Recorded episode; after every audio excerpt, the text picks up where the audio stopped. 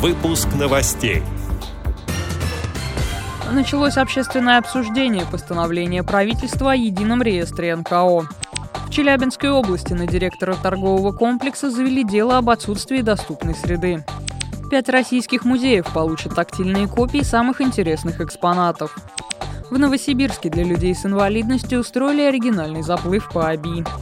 Далее об этом подробнее в студии Дарья Ефремова. Здравствуйте. На сайте законопроектов появился проект постановления правительства о едином реестре некоммерческих организаций. Реестр должен собрать информацию об НКО воедино, чтобы организациям было проще получить господдержку и налоговые льготы. В документе, вынесенном на обсуждение, ответственным за создание и ведение реестра, назначается Министерство экономического развития. Чиновники ведомства в течение 10 рабочих дней должны будут издать акт с порядком включения информации об НКО в реестр. После сбора данных министерство должно разместить сведения на официальном портале. Общественное обсуждение проекта продлится до 14 августа. В Златоусте выявили нарушения в работе одного из торговых центров, связанные с отсутствием доступной среды. Посетители с ограниченными возможностями здоровья не могут без препятствий зайти в торгово-развлекательный комплекс «Агат» и воспользоваться его услугами. На территории нет индивидуальных парковочных мест для инвалидов, отсутствуют пандусы и тактильные указатели, ручки не выделены контрастным цветом. Как сообщает первый областной портал Челябинска, по итогам прокурорской проверки в отношении директора МОЛа возбудили административное дело. Штраф по статье об уклонении от обеспечения доступности объектов различных инфраструктур составляет от 20 до 30 тысяч рублей. Как сообщает портал «Открытые НКО», пять российских нестоличных музеев получат тактильные копии экспонатов. Их создание стало возможным благодаря программе «Особый взгляд» благотворительного фонда Алишера Усманова «Искусство, наука и спорт».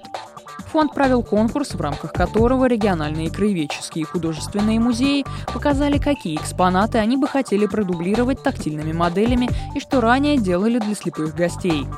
Среди победителей конкурса – музеи в республиках Хакасия, Бурятия и Крым, а также в Астрахани и Перми. Перми тактильные копии получит Музей современного искусства «Перм». Как передает РИА «Компаньон», руководство музея предлагало фонду сделать копии экспонатов из своей основной коллекции. Но организаторам конкурса очень хотелось показать незрячим объекты пермского паблик-арта. Одним из ключевых тактильных экспонатов будет надпись «Счастье не за горами» Бориса Матросова, ставшая одним из современных символов города.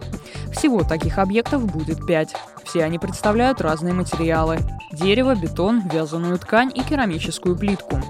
Для каждого экспоната мастера придумали особый прием. Например, для «Счастья не за горами» будет изготовлен резервуар с водой, чтобы создать впечатление близости реки.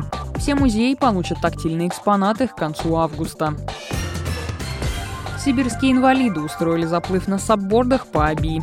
Сабборд – это плоская надувная лодка, на которой стоя или сидя размещаются до двух человек. Управляется он веслом с одной лопастью. До массового заплыва участники тренировались стоять на сапах. На доски встали люди с нарушениями опорно-двигательного аппарата, зрения и слуха. Впервые на сабборд поставили и собаку-проводника. Овчарка Ульфи сопровождала свою хозяйку в этом приключении. На воде незрячие участники могли ориентироваться по направлению ветра и течения, его силе и скорости. Но на берегу их ждали волонтеры, готовые в любой момент приплыть на помощь. Этим летом авторы проекта планируют провести много подобных мастер-классов, сообщает портал «Новосибирские новости». Эти и другие новости вы можете найти на сайте Радио ВОЗ.